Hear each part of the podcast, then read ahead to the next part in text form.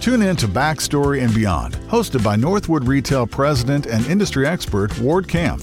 With over 30 years of experience, Camp has a unique ability to identify game changing businesses and forecast trends. Follow him as he chats with trailblazing leaders and disruptive founders, sharing their stories and uncovering the best practices that set them apart from their industry peers. Listen on Spotify, Apple, Google, or your favorite podcast platform. Don't miss this Northwood Retail podcast. Cuando el tráfico te sube la presión, nada mejor que una buena canción. Cuando las noticias ocupen tu atención, enfócate en lo que te alegra el corazón. Y cuando te sientas mal, un buen médico te ayuda a sanar.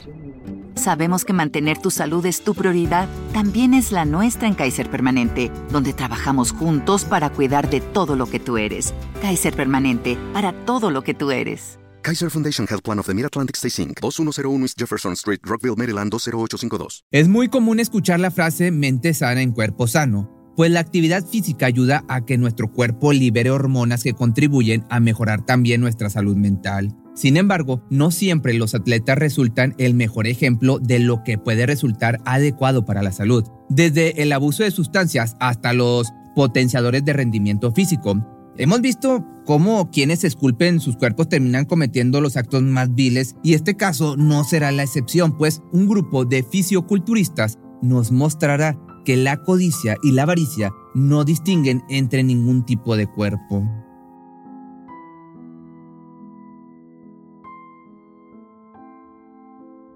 Cuando Mark Schiller despertó en el hospital a finales de 1994, contó a los doctores que había sido secuestrado, además de que sus captores intentaron quitarle la vida en repetidas ocasiones sin tener éxito. Esto sonaba imposible de creer incluso para quienes deberían tomar en serio sus palabras, pues el hombre había ingresado a la sala de urgencias bajo un reporte de accidente automovilístico por conducir bajo las influencias del alcohol. Mark, por otro lado originario de Buenos Aires, había sobrevivido casi milagrosamente a todos los procesos que los médicos llevaron a cabo para salvar su vida. Por ejemplo, tuvieron que extirparle el brazo, reconstruir su cadera utilizando clavos y ganchos, además de emparchar su vejiga. Todo esto sin mencionar las notables quemaduras y hematomas que su cuerpo presentaba. A que todo esto parecía ser producto de un accidente de tránsito, Schiller insistía en que él había sido privado de su libertad y ante la incredulidad de todo el personal médico, decidió contactar a un detective privado que durante varios años sirvió como agente del FBI, de nombre Ed Dubois. Él no dudó en ningún momento sobre la veracidad del testimonio de su cliente y tras escuchar detenidamente todo su relato, le dio un consejo que salvaría su vida, cambiarse de hospital. Al día siguiente, un grupo de hombres disfrazados de médicos entró a las instalaciones del Jack Memorial Hospital de Miami, Florida, en busca del empresario argentino, solo para quedar impactados tras escuchar sobre su traslado. Pero, ¿cómo es que las cosas llegaron a tal extremo para un hombre que ante los ojos del mundo daba la impresión de ser una persona común y corriente? Pues bueno, déjame te cuento. Mark Schiller llegó a Miami en 1989 acompañado por su esposa Diana, la pareja se conoció años atrás cuando él trabajaba como contador para una empresa petrolera en Colombia. Ahí consiguió acumular una pequeña fortuna que le permitió cumplir su sueño de convertirse en un exitoso empresario de Estados Unidos. Ese mismo año, el empresario adquirió una pequeña franquicia de un negocio de venta de sándwiches. Al poco tiempo, este negocio comenzó a prosperar y el hombre se vio en la necesidad de contratar personal que le ayudara con las distintas tareas que se requerían. En 1991, Linda, su secretaria personal, le pidió que contratara a su esposo que recientemente se había quedado sin empleo, aunque al principio no estuvo del todo de acuerdo con la idea, fue tanta su insistencia que terminó accediendo a entrevistarlo. Fue así como conoció a Jorge Delgado. Delgado, originario de La Habana, Cuba, era un hombre que solía pasar horas en el gimnasio Sun Gym cuidando de su prominente físico. Cuando no se encontraba ejercitando sus músculos, dedicaba su tiempo a buscar propuestas de negocios que pudieran aumentar el poder adquisitivo de su empleador, además del suyo. Fue así como poco a poco Jorge logró ganarse la confianza de Mark. Meses después de haberse conocido, ambos habían emprendido diversos negocios que resultaban en grandes ganancias para ambos. No obstante, el cubano no estaba del todo contento con la parte que obtenía como pago por sus servicios, ya que consideraba que ambos deberían obtener los mismos beneficios, pese a que él no contaba con el capital para invertir en dichas empresas. El Sun ubicado en el condado de Miami-Dade, a varios kilómetros de la zona céntrica, no se encontraba en un buen momento, ya que la competencia con otros gimnasios de la zona era bastante ardua y pese a los intentos del dueño, John Miss, por mejorar su negocio, las cosas no parecían proliferar, por lo que en el año del 95 decidió incorporar en sus filas a Daniel Hugo, un hombre de 1,89 m y 150 kilos de musculatura que parecía seguro de conocer la manera adecuada para hacer el lugar un éxito. Sin embargo, Lugo tenía un oscuro secreto, y es que tenía poco tiempo de haber salido de prisión tras estafar a una gran cantidad de personas ofreciéndoles préstamos en efectivo a cambio de una pequeña comisión. Sin embargo, el hombre nunca entregó el dinero a sus víctimas y fue arrestado. Daniel también había escalado hasta convertirse en gerente del Sun Gym y durante sus intensas sesiones de entrenamiento consiguió poco a poco hacerse amigo de Jorge.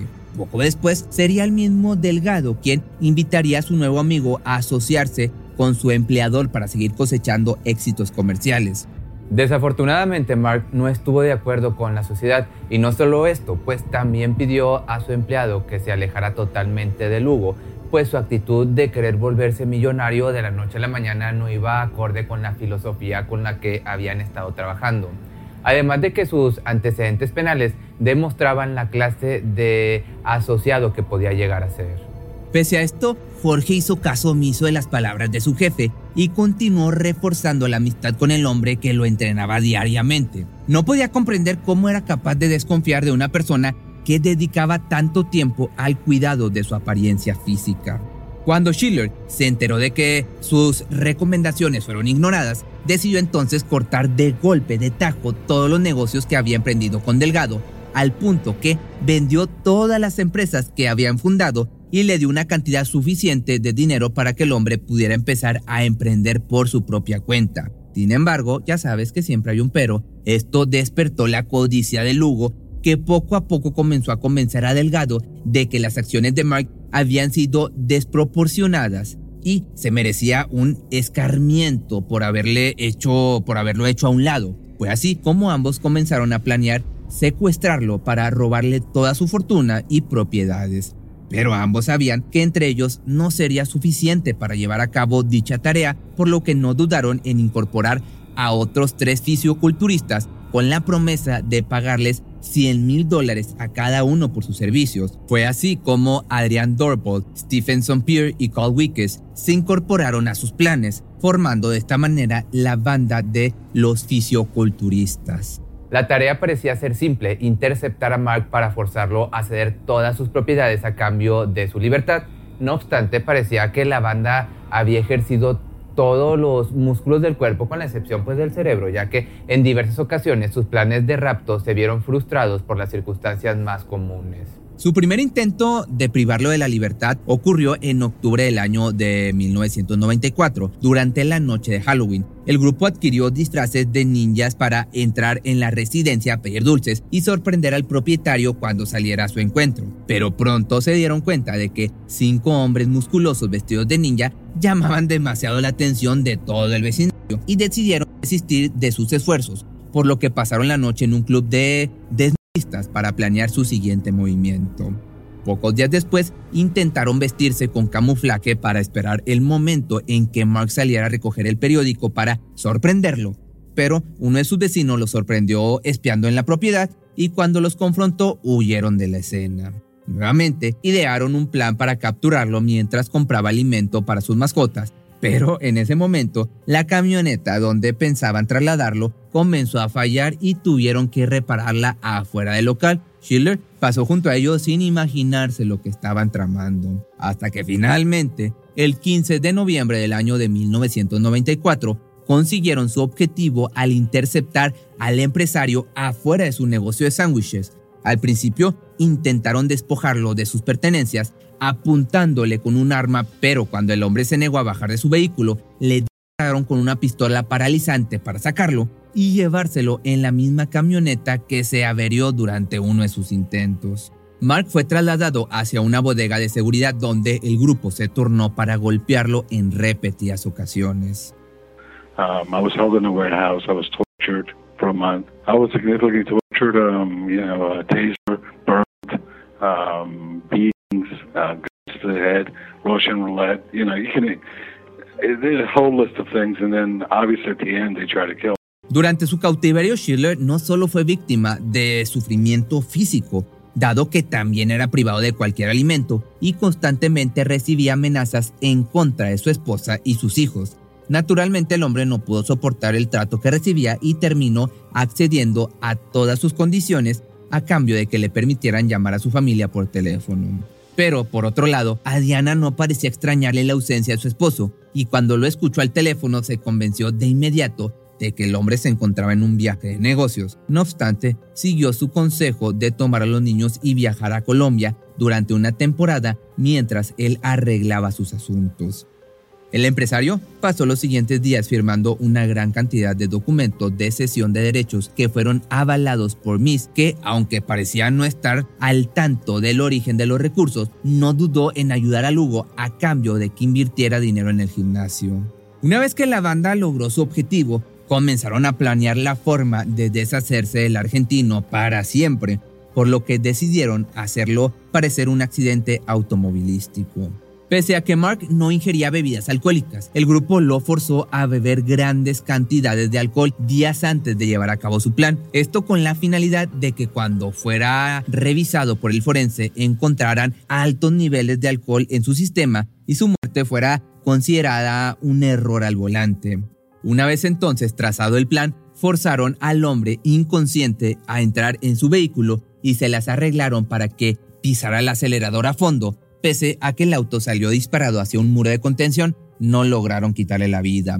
Acto seguido decidieron atropellarlo varias veces para asegurarse de que el trabajo estaba hecho, pero las ganas de vivir de Mark eran más grandes que la tenacidad de sus captores, por lo que desesperados decidieron incendiar su auto con él adentro, pero el efecto de las llamas provocó que la víctima recuperara el conocimiento y aún envuelto en fuego logró salir de ahí para tratar de salvarse.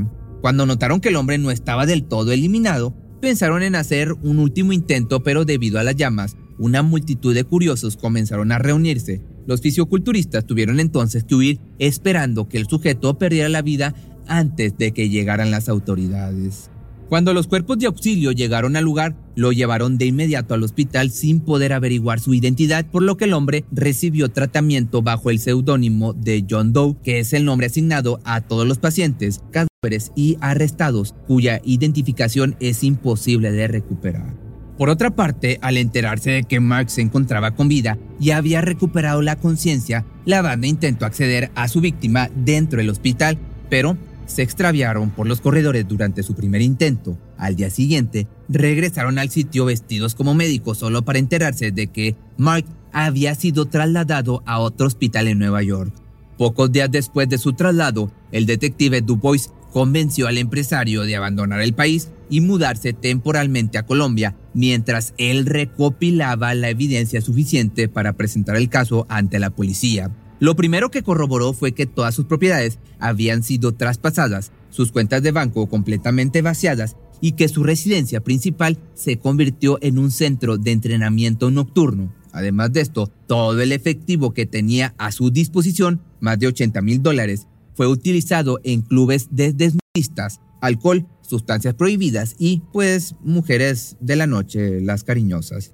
Cuando el detective logró conseguir la evidencia suficiente, acudió a la delegación de policía, pero el caso fue rechazado debido a que el hombre se encontraba en Colombia y consideraron que debido al país en el que radicaba, las posesiones robadas pudieron haber sido adquiridas con dinero obtenido de la venta de sustancias ilegales. Mientras tanto, por el otro lado, el grupo gozaba del botín sin preocupaciones por llamar la atención o al menos racionar un poco de dinero para no tener que realizar otro golpe. Pero como ya mencionamos anteriormente, como ya te platiqué, el cerebro es un músculo que no parecían ejercitar lo suficiente y tras darse cuenta de que el dinero comenzaba a agotarse, planearon su siguiente golpe. Lugo y Delgado se hicieron pasar por inversionistas para acercarse a personas acaudaladas con las que pudieran repetir su rutina de secuestro. Fue así como conocieron a Frank Riga, un millonario de origen húngaro que había logrado su fortuna al instaurar líneas telefónicas cachondas, ya sabes a cuáles me refiero, que de inmediato se posicionaron en el mercado. El mayo de 1995, Riga acudió a la vieja casa de Mark acompañado de su novia Christina Fulton para escuchar una supuesta propuesta de negocios. El grupo no desaprovechó evidentemente el momento en que el hombre se quedó solo para comenzar a golpearlo brutalmente. Fulton, al ver a su pareja gravemente herida, intentó ayudarlo, pero pues evidentemente sus esfuerzos fueron en vano ya que los cinco hombres la sometieron y le inyectaron una dosis de tranquilizante para caballos. El objetivo parecía ser simple, aprovechar su estado para obtener toda la información posible y despojarlos de sus bienes. Sin embargo, la mujer no dejaba de oponer resistencia por lo que le aplicaron otras dos dosis. Esto causó que la chica sufriera una sobredosis y perdiera la vida al instante. Minutos antes, Riga dejó de respirar debido a la pérdida de sangre ocasionada por la salvaje golpiza que recibió de estos descerebrados. Entonces, el grupo decidió deshacerse de los cuerpos, haciéndolos en partes y arrojándolos a un canal. Una vez que los cuerpos fueron encontrados, lograron identificar los restos gracias al número de serie que se encontraba grabado en los implantes de pecho de Fulton. Pero, a diferencia de Mark, la ausencia de la pareja de inmediato fue notada por sus amigos y conocidos que alertaron a la policía de la desaparición. No conforme con esto, el Lamborghini que Guiga solía conducir fue visto por las calles de Miami con un hombre distinto a bordo. Se trataba de nada más y nada menos que Jorge Delgado. Cuando las autoridades recibieron el reporte, contactaron a Dubois para corroborar la información de los sospechosos y se dieron cuenta de que habían utilizado el mismo método para cometer el crimen anterior, por lo que de inmediato emitieron una orden de arresto en contra de toda la banda. Durbal y Jorge fueron arrestados ese mismo día en su domicilio, mientras que Lugo fue encontrado días después disfrutando en compañía de su novia. Por otra parte, Pierre y Carl también fueron puestos bajo custodia tras ser identificados en un bar de la zona. Ambos tenían una actitud sospechosa que alertó al gerente del lugar y no dudó en llamar a las autoridades. También ese mismo año, Mark se trasladó desde Colombia para ayudar con la investigación previa al juicio y lograr obtener un poco de justicia hasta que finalmente el proceso se llevó a cabo tres años después. Más de 90 testigos dieron cuenta de las acciones del grupo y casi 1.200 artículos de evidencia inculparon a todos por sus actos. El juez sentenció a Adrián y a Daniel a pena que le dieran cuello, mientras que Jorge logró una pena de 13 años tras testificar en contra de los demás miembros de la banda. Stevenson y Wickes, por su parte, fueron condenados a cadena perpetua por su participación en los. Además de esto, John Miss también recibió una pena de 30 años, pero perdió la vida debido a un derrame cerebral pocos años después. Desafortunadamente, las desgracias no terminaron para Mark Schiller, ya que el juez también lo encontró culpable por fraude al seguro médico y tuvo que pasar dos años en prisión, además de que todos sus bienes fueron incautados. Cuando obtuvo su libertad, su esposa le pidió el divorcio y tomó las pocas posesiones que le quedaban. Finalmente se mudó a Boca Ratón, esto es en Florida, para comenzar desde cero como contador de una empresa pequeña en la localidad. Poco después logró escribir dos libros donde narra su experiencia y su motivación para sobrevivir. Este caso llegó a causar tanto revuelo que, de hecho, en el 2013, el famoso cineasta Michael Bay realizó una adaptación de la historia. Sin embargo, la cinta, lejos de reflejar la crueldad que sufrieron las víctimas, contó la historia desde una perspectiva más cómica, en la que los perpetradores fueron humanizados para cautivar al público. If you read my book, I think the story's uh, uplifting and inspirational. The way they told it and make it look like a comedy. Um, you also got to remember that not only I went through this, but certain people were killed also. So uh, making these guys look like nice guys and everything is atrocious. Esto provocó descontento en Mark, que en repetidas ocasiones ha expresado su inconformidad, además de señalar que no recibió un solo dólar por las ganancias obtenidas, por lo que escribió un libro llamado Pain and Gain, donde narra los acontecimientos desde su perspectiva. Si te gustó este video, también recuerda que lo puedes ver en mi página de Facebook, que me encuentras como Pepe Misterio MX, y también tengo mi nuevo TikTok, donde no hago videos de esto, hago cosas más con mis animales, y ahí me puedes encontrar como Pepe Misterioso.